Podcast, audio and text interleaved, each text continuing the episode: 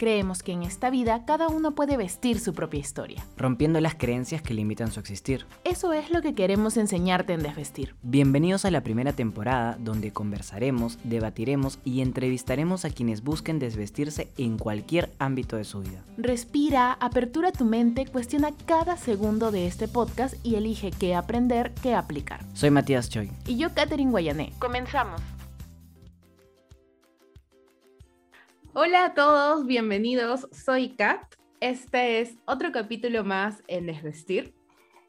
Desde aquí un saludito, es, es de tarde. Espero que todos estén súper, súper bien por sus casitas. Hola, ¿cómo están, comunidad de Desvestir? Eh, como ya les comentamos, les explicamos un poquito quiénes éramos en el capítulo cero. Yo soy Matías Choi y hoy día le tenemos un tema bastante, bastante interesante. Se llama Peruaneando con libertad en el extranjero con Ana Lucía Gutiérrez González. Y aquí Kat les va a dar una pequeña intro, un pequeño pase antes de que conozcan a nuestra gran invitada. Sí, y qué mejor para eh, el podcast de Desvestir que empezar con una persona como Ana Lu Personalmente es alguien con quien ya tenemos una amistad de más de 10 años, es 11 este año. y la voy a presentar un poco. Ella es Ana Lucía Gutiérrez González, es licenciada en Ciencias de la Comunicación con especialidad en Relaciones Públicas y una maestría en Resolución de Conflictos y Mediación. Actualmente está escribiendo su tesis sobre ayuda humanitaria israelí en Latinoamérica y al mismo tiempo trabaja con un profesor de la Universidad Hebrea de Jerusalén en edición de papers e investigaciones. Y le voy a dar el pase a Analu para que nos cuente un poquito más sobre ella. Hola, hola, ¿qué tal? ¿Cómo estás, Matt? Katy, gracias por traerme al programa. Muy feliz de poder estar con ustedes en este proyecto que me parece tan genial. La idea de enfrentarnos a ciertas creencias que tenemos y como lo conversamos en la mañana con Katy cuando estábamos hablando del episodio, a veces nos motivan y a veces también nos ponen un, un pare, pues no una brecha y es como que por eso no avanzamos. Así que aquí encantada de hablar con ustedes de lo que quieran, yo soy siempre en materia dispuesta. Conversaciones que pasaban de, de un café hablando de la vida y todo se van a poder trasladar a un podcast para que todos también puedan escucharte porque este personalmente yo le conozco a Nelu 10 años y pues siempre he creído que tiene muchas cosas por enseñar. Actualmente también en, en, en, algún momento ella ha sido profesora, entonces yo estoy segura que ella tiene mucho por enseñarnos. Antes de iniciar, Analu, nos gustaría que más o menos en máximo dos minutos puedas presentarte para que la audiencia sepa más o menos quién eres, a qué te dedicas, y si quieres también puedes hacer un pequeño cherry de tus redes sociales. Todo, todo, toda la información. Bueno, como les dijo Katy al inicio, mi nombre es Ana Lucía Gutiérrez, yo tengo 28 años, eh, estudié comunicaciones, pero luego hice una maestría en resolución de conflictos y me, me, apasiona mucho el tema de proyectos sociales, de ayuda humanitaria, porque creo que desde donde estamos podemos siempre aportar una mejor sociedad y no es simplemente aportar por aportar, sino que hay que hacerlo pensando y analizando. Eh, actualmente vivo en Israel y estando fuera del país me ha ayudado a ver en perspectiva ciertas cosas. Tengo un proyecto que empezó en la pandemia el año pasado en julio, que es Profesoras Conversando, que también estamos en, eh, es un, pues, un programa que se volvió podcast también, que es para profesores de educación superior de habla hispana, porque todos pasamos por ese conflicto de, oye, enseñamos siempre en presencial y de la nada nos metieron al virtual y es como enseñan en virtual sin que tus alumnos se duerman. No, esa era la pregunta básica, pero luego venían tantos problemas de virtualizarnos y junto con una de mis mejores amigas, Laura Escobar, formamos Profesoras Conversando. Y ya hace poco, en enero, lancé un podcast que es exclusivamente podcast que se llama Randomana en Israel, que es como que la extensión de mi blog Randomana, pero exclusivamente hablando de Israel. Son audios de 4 o 5 minutos donde te cuento de un lugar o de alguna cosa en particular de Israel. Y tengo un nuevo podcast que lancé hace más o menos dos semanas, que es Granadilla Podcast, Peruanas Rompiéndola en el extranjero, que de hecho lo vamos a dar, supongo, más adelante en las preguntas, de cómo las peruanas al final emigramos por A motivos, por trabajo, por necesidad, por amor, por crecimiento profesional, crecimiento académico, y de pronto nos quedamos en el extranjero, ¿no? Y no es fácil todo ese proceso y te ayuda, y tiene que ver con el episodio de hoy, a romper ciertos mitos, ciertas creencias, ciertas ideas que puedas tener y de fortalecer otras también que tienes, ¿no? Entonces ese es mi, nuevo podcast del que estoy muy emocionada. Es mi hijito, mi bebecito, es, es mi último niño. Y, nada, básicamente eso, ¿no? Y pues yo vivo actualmente en Israel y los que escuchan este podcast están invitados a visitarme cuando quieran. Buenísimo, buenísimo, Analu. Yo creo que ya con esto las personas tienen un este, mayor esquema de quién eres, qué es lo que haces. Y partiendo del punto que nos comentas, que comentamos y que comentaste también que ahora estás en Israel, queremos pasar con la primera pregunta que es para entrar un poco en contexto y en lo que tú decidas, cuéntanos un poco cómo fue que decidiste que tu vida de aquí en adelante sería en Israel. Bueno, esto se remonta a aquellas épocas. No, bueno, en, en, el año 2017 yo me mudé a Israel por un año. Mi objetivo era solamente un año para hacer una maestría porque tenía ese anhelo de crecimiento profesional y quería sacarme el bichito de conocer Israel realmente. Yo soy cristiana y uno como cristiano siempre ve a Israel como la tierra santa, el lugar donde la Biblia se, se escribe. Entonces quería venir al inicio como mochilera y luego dije, mejor paso, mato dos pájaros de un solo tiro, vine a estudiar y a conocer el país. En el proceso en que estudiaba, conocí al que ahora es mi esposo. Eh, nos conocimos creo que seis meses antes que yo me regresara a Perú. piensen todo, piensen todo. Ya. Eh, creo que seis meses antes de que, de que me mudara, que regresara a Perú, nos conocimos y, y, comenzamos como amigos, ¿no? Y luego la cosa se puso más seria, más seria, al punto que, que, dijimos, bueno, pues vamos a intentarlo a la distancia, ¿no? Y estuvimos casi un año sin vernos, él vino en el 2019 a visitarme y ya para el 2020, yo iba a venir en abril del 2020 a visitarlo otra vez a él y ocurrió la pandemia, ¿no? Y entonces como que eso, yo de verdad, hasta el último momento yo tenía mi, mi pasaje de avión comprado y decía, me voy, me voy, así, me, me, regresaré remando, ¿no? Pero me voy, hasta que Vizcarra dijo, se cierran los aeropuertos, y yo como que gracias, ¿no? Entonces, no, ya no pude viajar.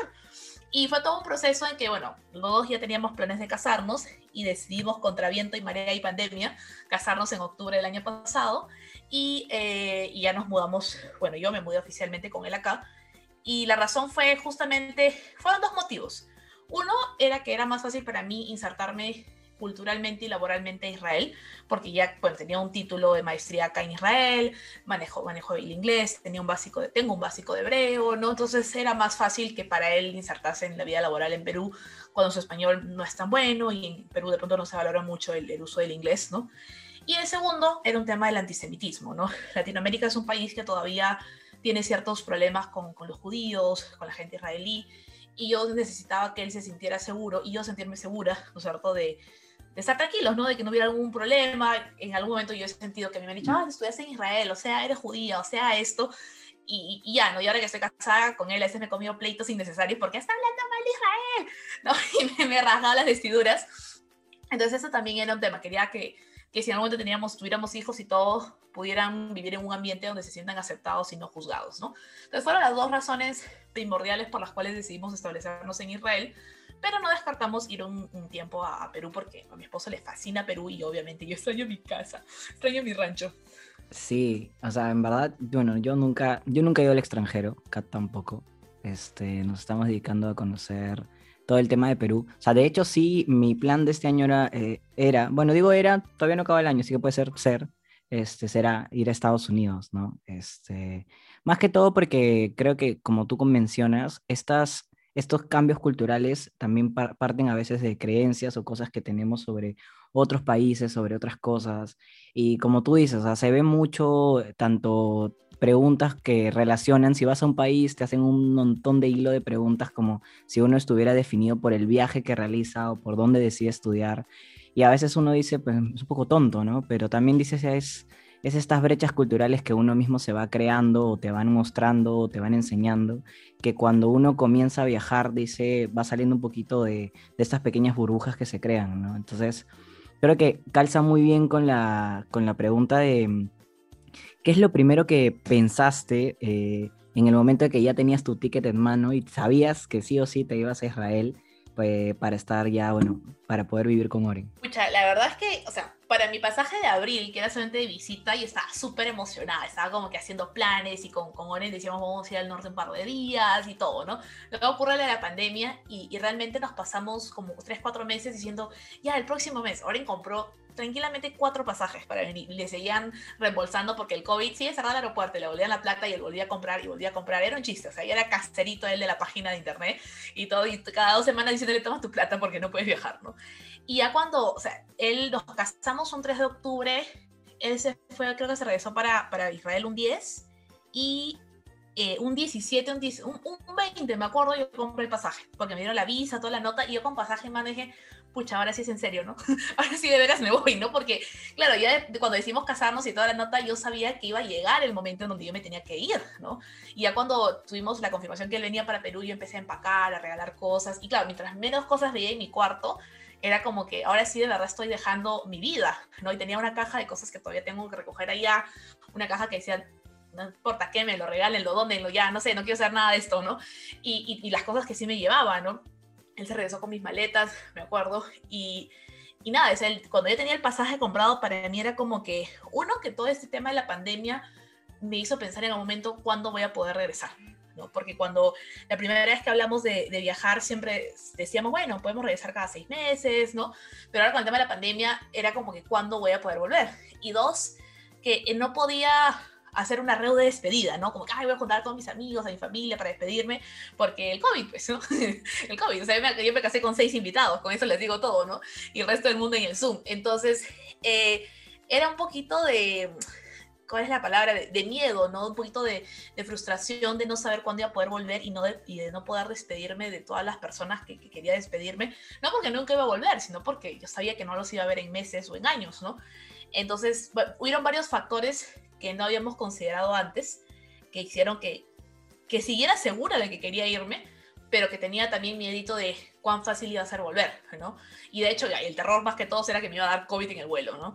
Entonces, eh, era el terror máximo. Yo dormí cinco horas en el aeropuerto de Francia, así en el piso, cual mochilera. A la mitad de mi, de mi, de mi siesta dije, pucha, estoy en el piso del aeropuerto de Francia, donde hay, a cada rato hay picos de COVID. Y dije, ah, ya fue, ya, ya llevo dos horas durmiendo, dos horas más no le van a matar a nadie, ¿no? Y seguí en Israel diciendo, ay, por favor, que salga negativo, ¿no? Y a los 10 días me hicieron el descarte, salí negativo pero de hecho que, que, tener el pasaje en mano es como que todo lo que has luchado y lo que has planeado ya está a puertas de volverse realidad y es, es una mezcla de sensaciones definitivamente. A mí, a mí me consta que sí, este, en el matrimonio civil de Analú eh, solamente estuvimos, Analú, Oren obviamente, Tenía que estar. Este, yo, eh, Laura y yo, perdón, éramos, y, y, éramos solamente nosotros. Este, y sí, pues, ¿no? El COVID, el COVID trajo dentro de, de todas las cosas muchísimos cambios que obviamente yo me imagino eh, tú habrías esperado algo completamente distinto, porque lo hablamos en algún momento, me comentabas que querías algo completamente diferente antes de, de tu, de tu ida a, a, Israel. Y con eso me trae la pregunta de entre, entre Oren y tú, antes de tú irte, o bueno, antes de casarte o después de casarte, ¿tuvieron algún tipo de diferencia cultural? Pucha, ¿cuánto dura el episodio? ¿Una hora? Entonces, o sea, los, las diferencias siempre han estado, uno, o sea, primero él es del Medio Oriente y yo soy latina. Entonces, ya es, es una, espérate, la policía, estúpidos, ¿qué hacen? Eh, uno es eh, el tema de que él es del Medio Oriente y yo soy latina. Ay, carajo, que supuestamente es un barrio tranquilo. Ah, parece que se vaya la. Que se ya.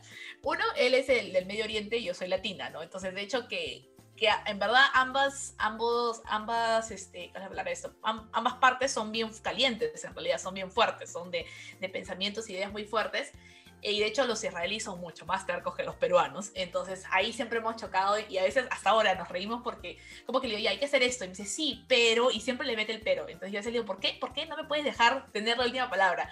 Y ha, sido un proceso de que él también se ha dado cuenta de, bueno, tienes razón, ¿no? O sea, de pronto podría dejarte ganar esta, ¿no? Eh, esa ha sido una, ¿no? Otro es el tema del trato también. El israelí de por sí es muy directo y los latinos somos más como que te decoramos la, la info, te decoramos lo que queremos decirte. Entonces yo a veces me, me, tomo mi tiempo en llegar al punto, mientras que él dice, hay que hacer esto. Y yo, ay, me duele, ¿por qué me hablas así, no? Y él me dice, pero es que no te estoy hablando fuerte, sino que es como, son las cosas. Ayer, por ejemplo, tuvimos un tema con, con, la, con la cachorra que tenemos, que vomitó en el carro y yo me molesté con él porque él nos ofreció limpiar. Y me dijo, pero es que tú me dijiste, yo lo limpio. Y yo entendí que eso era. Me dijo, si querías que yo lo limpie, dime, pues, ¿no? Y yo, pero es obvio, pues, que me tienes que ayudar a limpiar. Y dice, pero no es así, me dijo, es que te lo tienes que decir porque ustedes los latinos, me dijo, te mandan indirectas y yo no las entiendo. Me dijo, me dime que quieres que lo limpie y yo lo limpio, pues. Y yo como que ya está, ya tienes un punto, ¿no? Y, y, y, el idioma también, o sea, los dos hablamos en inglés, igual, a veces la, la traducción, él piensa en hebreo, y lo dice en inglés. Yo pienso en español y lo digo en inglés. Y me acuerdo que cuando éramos enamorados, una vez empezamos a hablar de hijos y él me dijo, sí, yo nunca quiero tener hijos. Y yo, ¿qué? Llevamos un año juntos y ahora me vienes a decir que no quieres tener hijos conmigo. Y él me dijo, no, es que la expresión en hebreo en realidad es como que no los quiero tener ahorita, pero sí como que en dos, tres años, ¿no? Pero al traducirlo al inglés suena como que no quiero tenerlos nunca. Entonces tuvimos una discusión fuerte porque dije, oye, cuando nos conocimos dijiste que sí quieres tener hijos, ahora dices que no.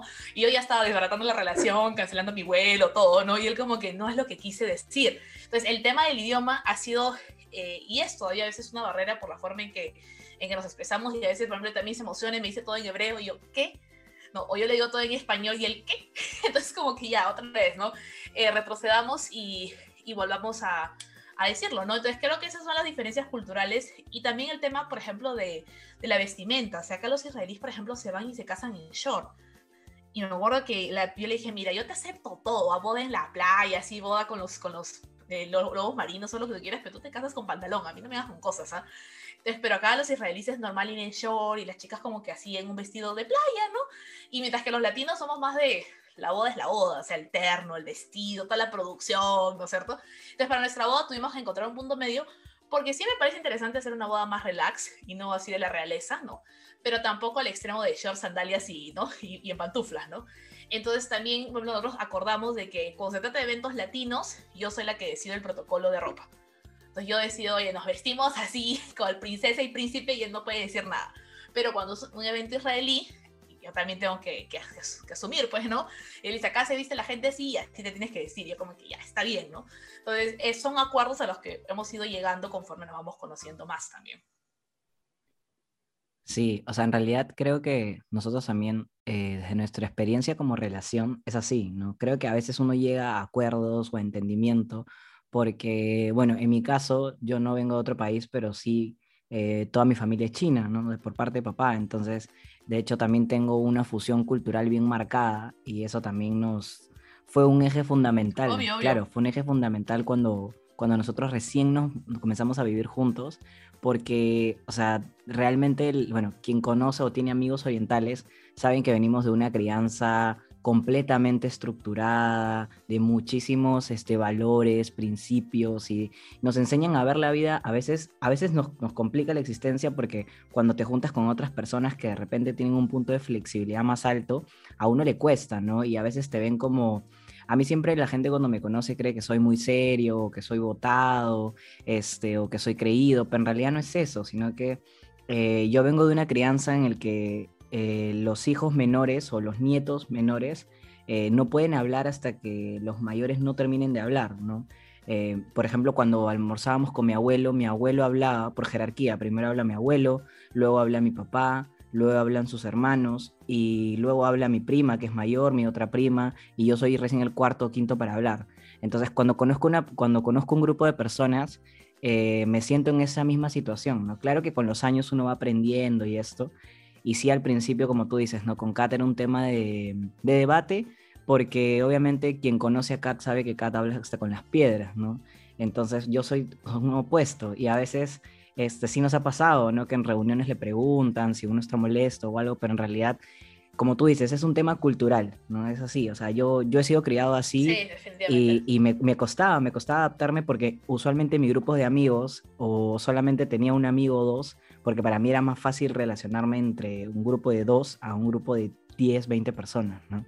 Entonces, eh, pero como tú dices, en verdad con acuerdos, eh, de un gran trabajo en equipo, empezar a ceder, a preguntar, a no asumir, creo que esa es la clave principal, ¿no? No asumir y tratar de quitarnos el es obvio, ¿no?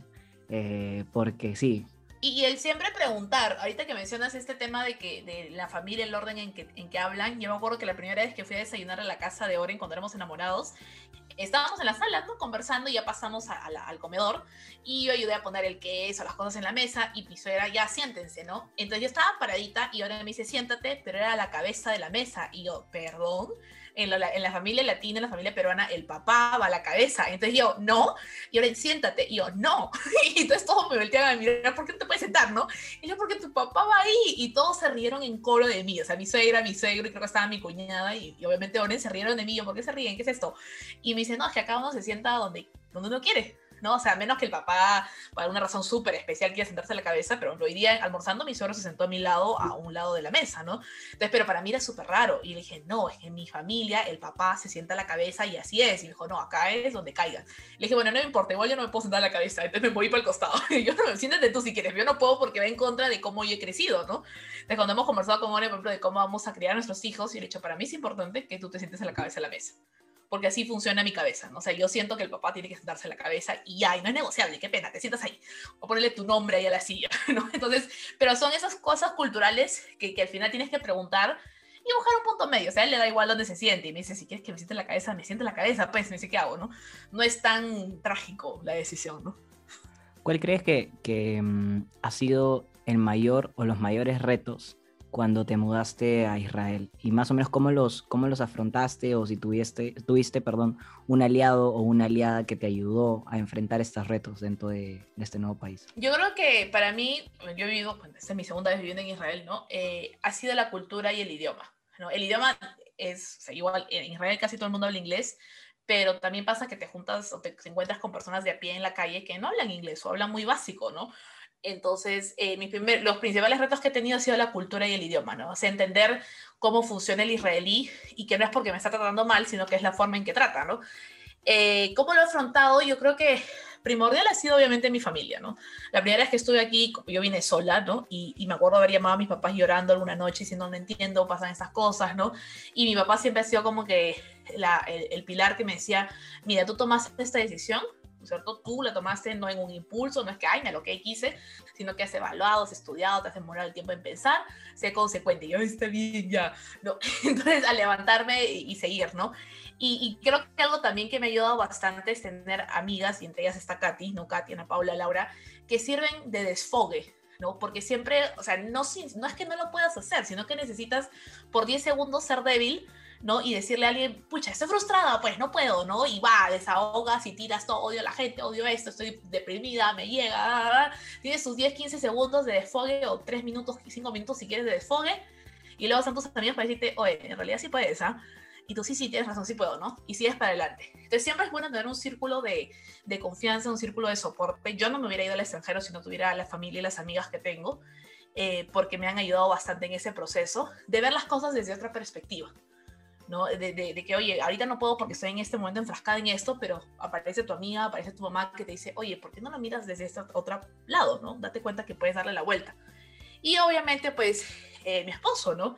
Que en este proceso, cuando nos conocimos la primera vez, yo era un estudiante que tenía ser intenciones de quedarme en Israel, entonces no me importaba mucho el tema de la burocracia, qué sé yo, pero en este proceso del tema de la visa y bla, bla, bla, ha sido para él, creo yo, desde mi punto de vista revelador, cuánto es la lucha para integrarte a una sociedad, ¿no?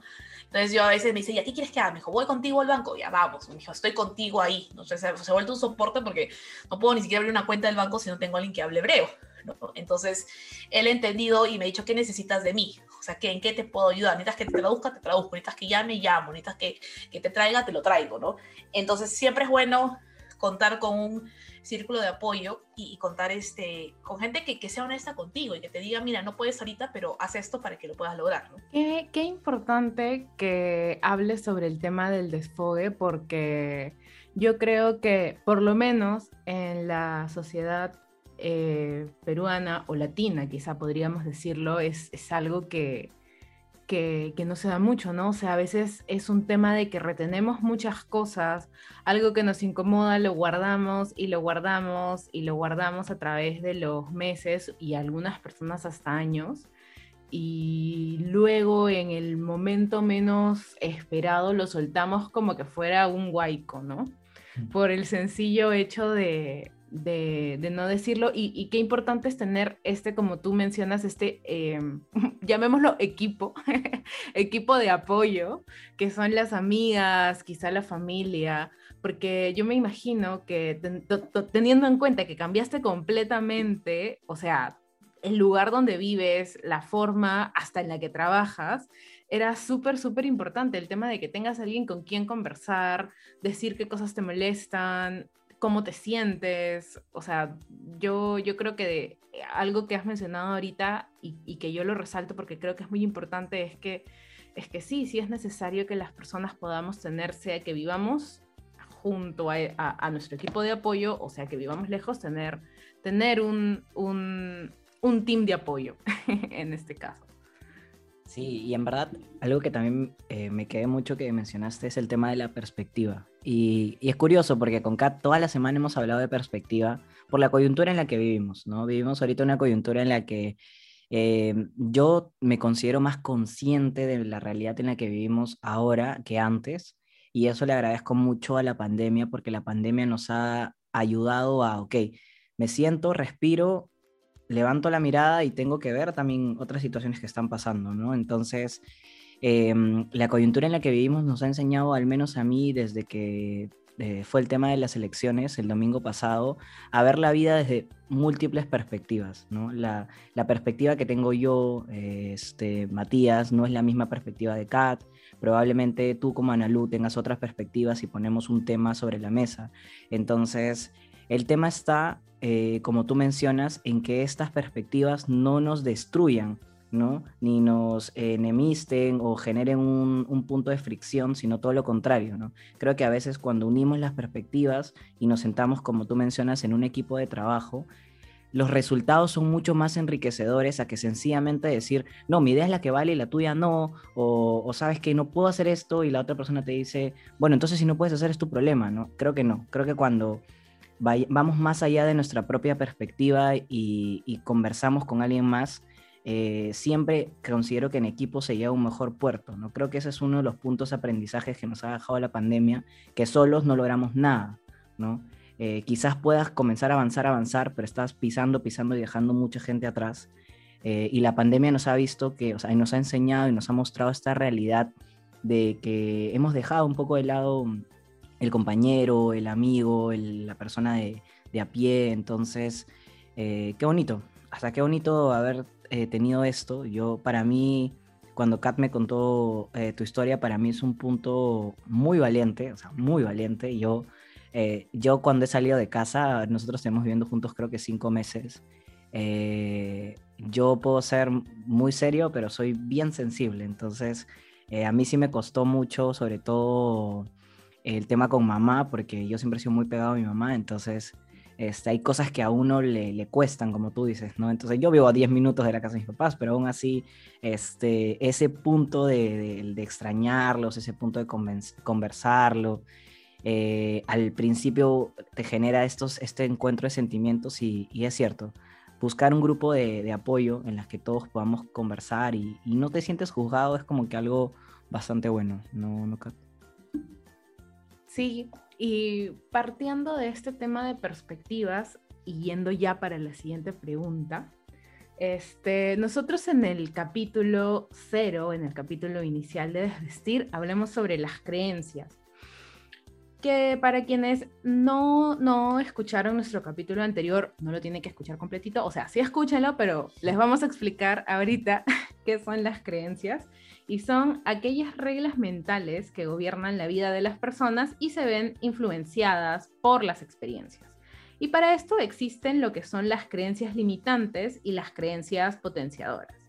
Las creencias limitantes son aquellas que limitan tu accionar. Por ejemplo, yo cuando estaba en la universidad y Analu puede hacer este, checks de eso, no me gustaba exponer, siempre quería exponer al final y era porque pues yo siempre consideraba que me iba a trabar, me iba a olvidar lo que iba a decir, este, y que no era muy fluida para hablar.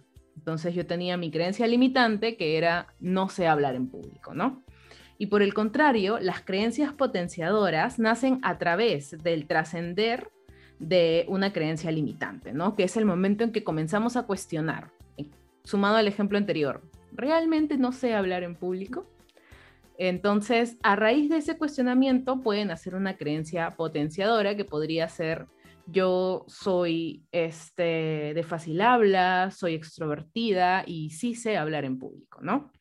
Entonces, Analu, a partir de, de, esto que te acabo de comentar, ¿cuál consideras que eran tus creencias limitantes antes de viajar a Israel? Mm. Este, mira, yo creo que la primera limitante, y en base al ejemplo, primero que nada, sí es cierto que acá no le gusta exponer. Entonces, para los que se preguntan, es verdura ese ejemplo. Eh, creo que una de mis primeras limitantes, y que fue más que autoimpuesto, fue por lo que la gente decía, era de que no iba a poder vivir sola. La gente siempre, porque yo siempre, yo siempre he sido bien hija de papi y de mami. Entonces era como que, ay, o sea, si tú necesitas algo, siempre vas donde tu papi y te lo consigue, ¿no? Oh, Dios mío, vas a ser como una ingredida en este podcast. Eh, o si, o si no, no, sabes cocinar algo, llamas a tu mamá y tu mamá viene y te ayuda a cocinarlo o te lo cocina, ¿no? Mami, quiero, no, mi, mi mami me preparaba mi desayuno hasta el último día que yo he vivido en Perú, mi mamá me preparaba mi desayuno para irme al trabajo. Y hasta tal punto cuando ya salía muy temprano y le decía, mamá, ya no te, no te levantes, espera un ratito. Es que Barin está haciendo bulla acá. Uy, uy. Lo voy a encerrar en el cuarto y salí. ya. Entonces, hasta ya cuando en los últimos años que yo he trabajado en Lima y trabajaba muy temprano, o sea, me iba muy temprano a trabajar y decía, yo muy considerada, no, mamá, no te despiertes, estoy tranquila, yo tomo desayuno en el trabajo, en el camino, compro mi emoliente, qué sé yo, ¿no? Pero siempre he sido hija de mami, o sea, yo me despertaba y mi desayuno estaba ahí. Yo llegaba del trabajo en la noche y mi cena estaba ahí, ¿no? Entonces, cuando yo dije que me iba a ir a vivir sola, todo el mundo se mataba de la risa de mí. Me decían, no vas a poder, ¿no es cierto? Que esto, que el otro. Y yo, gracias por el voto de confianza a todos ustedes, ¿no? Entonces, eso de hecho que era para mí una creencia de que pronto no voy a poder. Y yo siempre me preguntaba, ¿qué pasa si al final, a la mitad de la maestría, me regreso? Porque no puedo. ¿no? Porque me da la crisis existencial y una chica de una maestría que empezó al mismo tiempo que la mía se regresó porque no pudo, tuvo una crisis nerviosa y se regresó. Entonces, a mí me da falta ser como ella, ¿no? Eh, y esa es una, ¿no? Y la otra que tenía era que muchas veces en el extranjero las latinas, por el color, por el color de la piel, qué sé yo, son discriminadas, ¿no?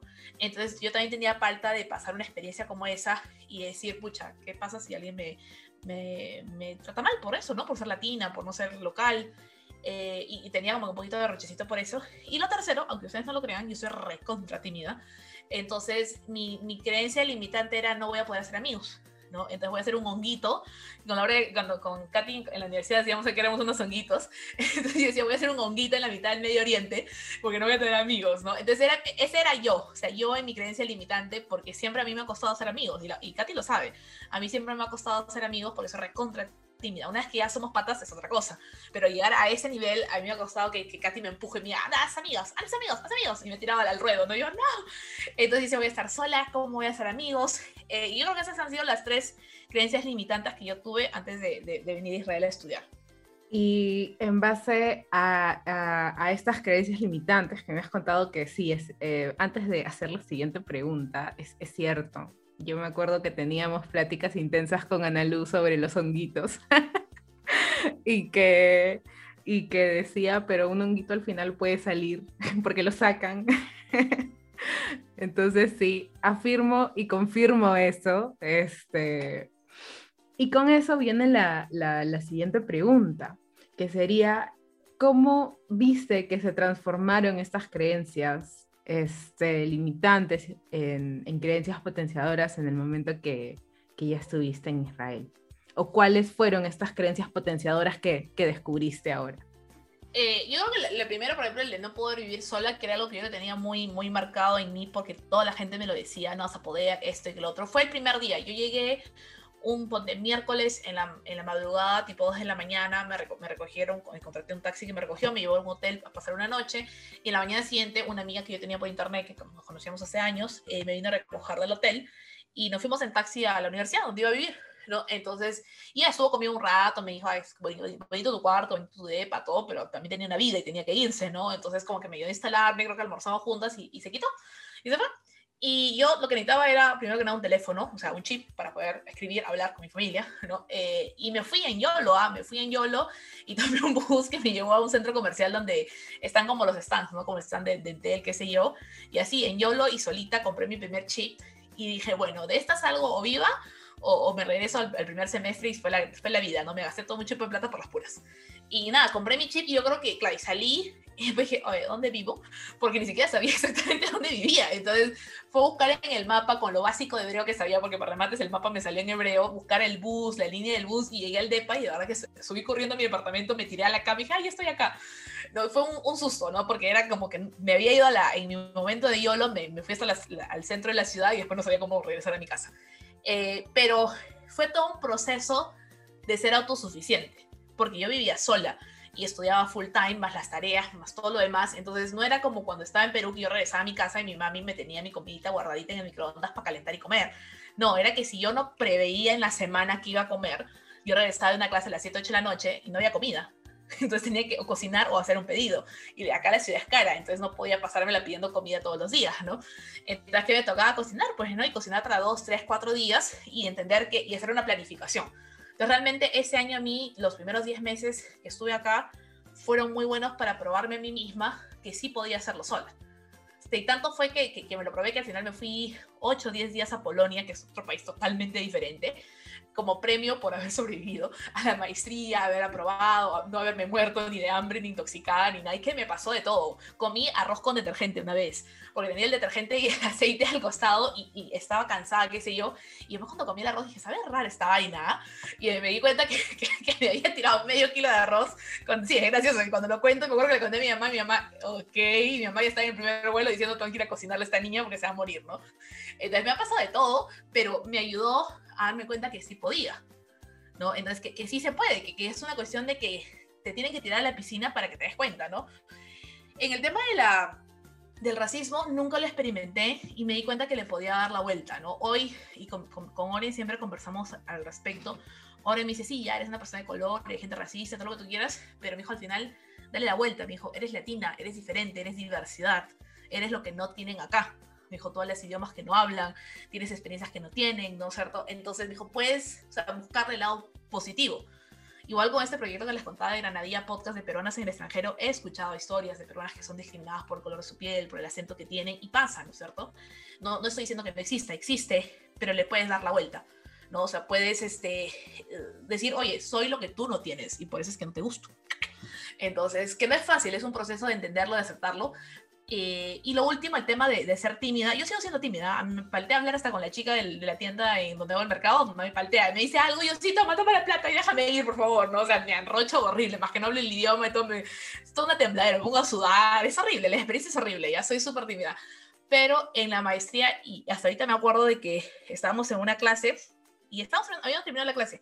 Y habían dos chicos, que es una chica y un chico, que estaban conversando de un juego. Eh, dragones y ¿Cómo es que se llama en español esa vaina? Dungeons and Dragons, dragones y... No me acuerdo cómo se llama en español. ¿Se acuerdan ustedes cómo se llama en español?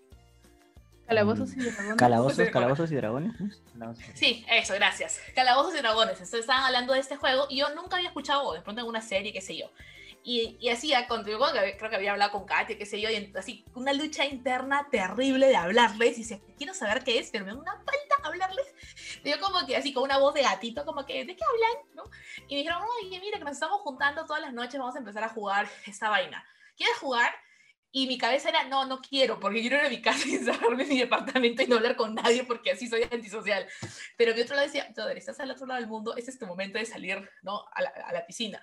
Entonces dije, sí, sí quiero, ¿no? Y me agregaron un grupo de WhatsApp, me pasaron un, un, manual de juego de 300 hojas y yo, ok, gracias, más cosas para leer. No es que estemos haciendo una maestría donde leemos un montón.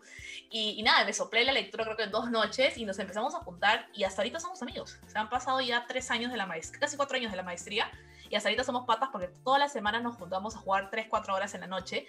Eh, y, y, se formó una amistad y yo sigo siendo la misma tímida de siempre, pero creo que hay esos momentos en nuestra vida en donde dices, ¿qué pasa si lo hago?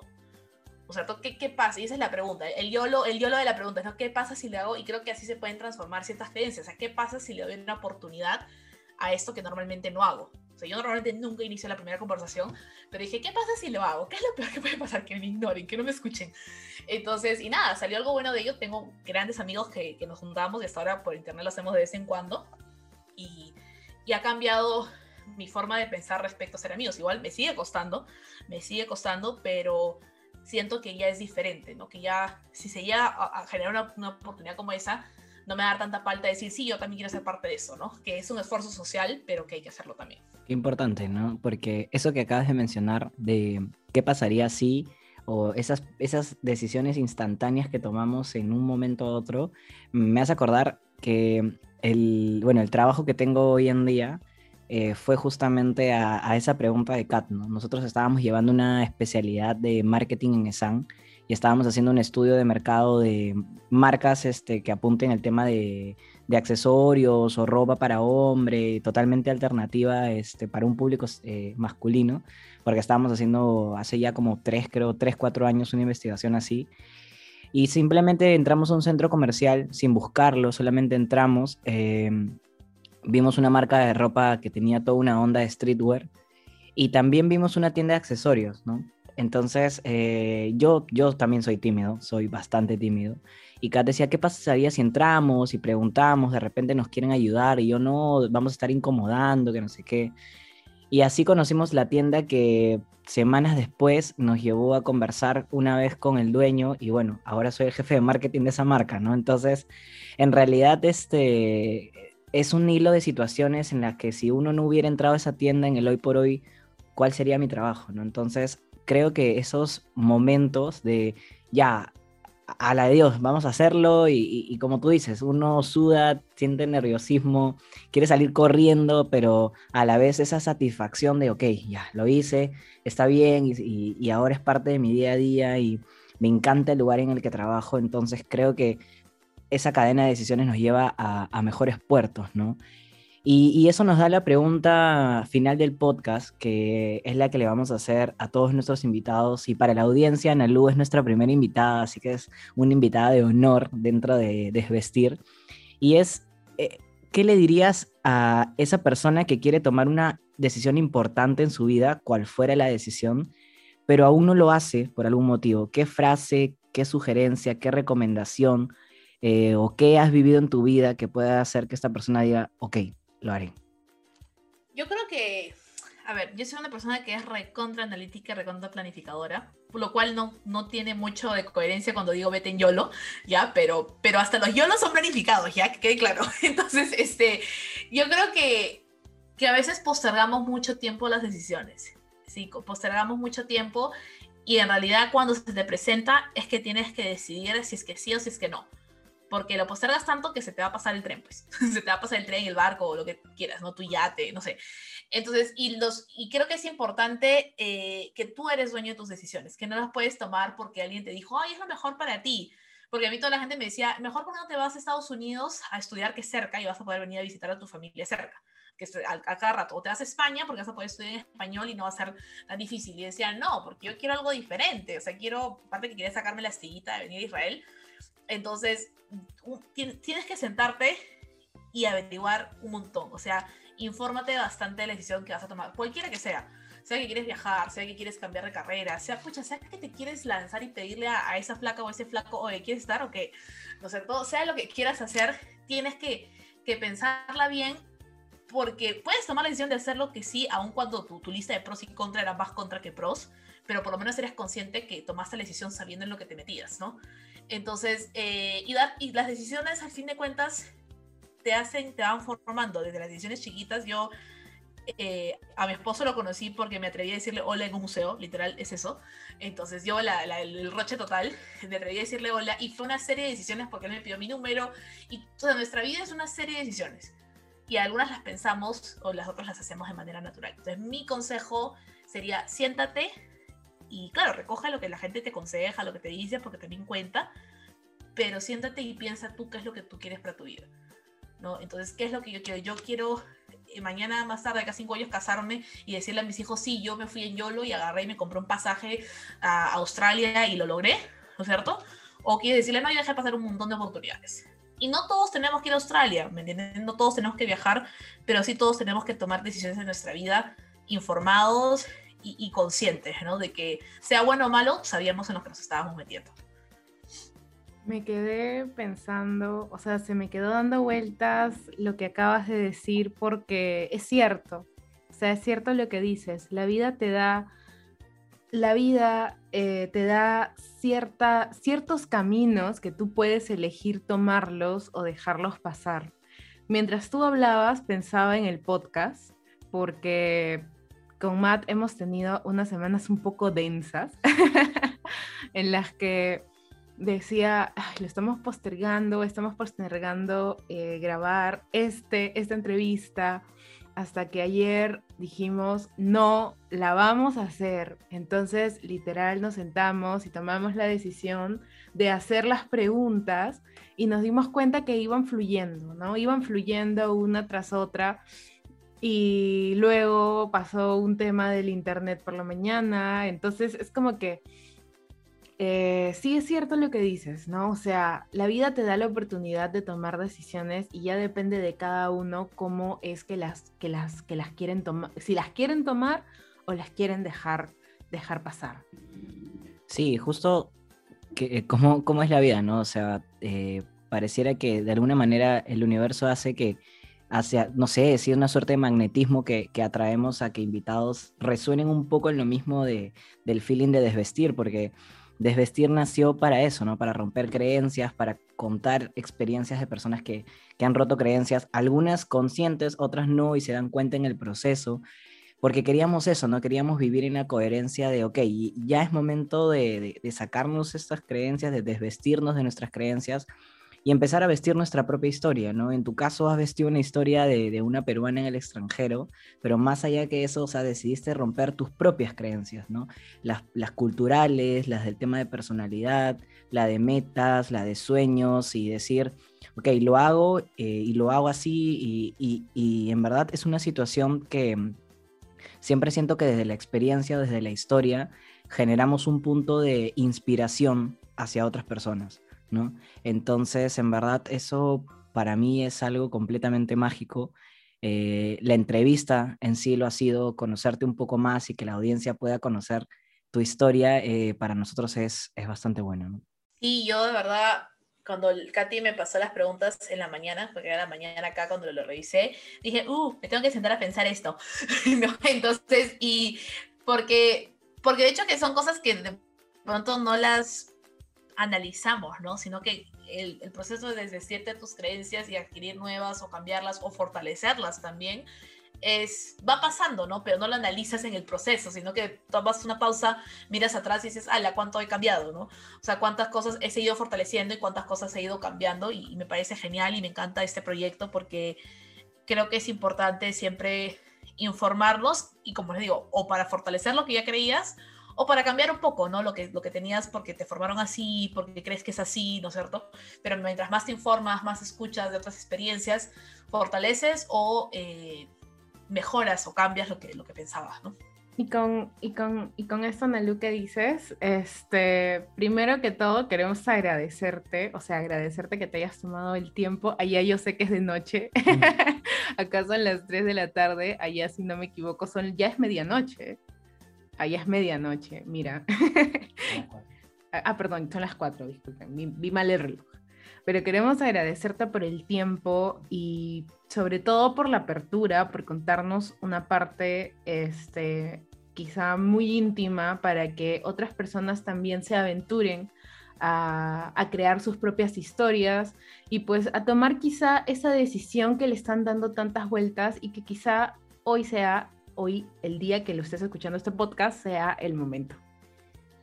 Sí, sí, sí. Y en verdad, eh, seguir extendiéndote el, agradecimiento y una vez más creo que sería importante que le puedas comentar a la audiencia eh, tus proyectos, tus redes, dónde te pueden encontrar, eh, dónde pueden encontrar tus podcasts para que también puedan ir, escucharlos y seguir conociendo un poco más de Analu. Bueno, bueno, gracias por el, por el espacio. Eh, bueno, yo estoy, bueno, mi página web es www.randomana.com. Eh, y ahí encuentran en realidad todas mis redes sociales, encuentran mis, dos ambos podcasts que están en Spotify. Uno es Granadilla Podcast, que ya tiene seis episodios, y el otro es Randomana eh, en Israel, una peruana curiosa explorando Israel, que tiene como 18 episodios ya. No se, no se impresionen porque son episodios de 5 minutos, entonces no cuentan como realmente episodios, son, son, son pastillitas eh, sobre Israel, que son mis dos proyectos ahorita más grandes que, que me tienen súper entretenida. Y bueno, Profesoras Conversando, que ya lo tengo casi un año, que es en conjunto con Laura. Y me pueden encontrar como Randomana en Facebook y en Instagram y Randomana G en Twitter. Eh, mis redes están siempre, casi todas están abiertas porque creo que es importante el intercambio de ideas, de, de proyectos, de conocimientos, de experiencias, siempre me gusta. Y a ustedes gracias por, por hacerme su primera invitada. Yo cuando Katy me pide algo, yo sí, ya, normal, lo que quieras, ¿no? Yo ni siquiera sabía que estaba aceptando, pero Katy me necesito esto, yo ya, ahí estoy, ¿no? ¿Qué quieres de mí? Ya, toma, toma todo lo que quieres de mí, a Katy nunca le digo que no, y ella lo sabe, entonces, este, y nada, feliz por ese proyecto, feliz, los felicito, me encanta, y, y que sigan para adelante con, con más historias para, para desvestirnos. Sí, en verdad, muchísimas gracias, Analu. Eh, yo creo que esa es una historia que le va a servir muchísimo a la audiencia, tanto por coyuntura, por este sueño de algunos peruanos de, de romper esta brecha cultural, ¿no? Realmente te agradecemos muchísimo y le decimos a la audiencia que ahorita la red principal en la que estamos es Instagram, es la que vamos a estar colocando todo y diferentes redes donde se puedan colocar el tema de podcast. Más adelante, ya cuando seamos miembros más activos, vamos a estar en Clubhouse. Así que muchísimas gracias por escuchar hasta este minuto, hasta este segundo, sea donde sea en el que te encuentres. Y ya sabes, este es un gran, gran momento para que puedas vestir tu propia historia. Esto fue Desvestir, un podcast en el que celebramos cada logro. Como apagar la alarma y despertarse a la primera. En el que no existen obligaciones, existen elecciones. Como elegir seguirnos en nuestras redes sociales que se llaman como el podcast. Nos vemos en el siguiente capítulo y recuerden, no hay peor gestión que la que no se intenta y que nadie se arrepiente de ser valiente. Chao.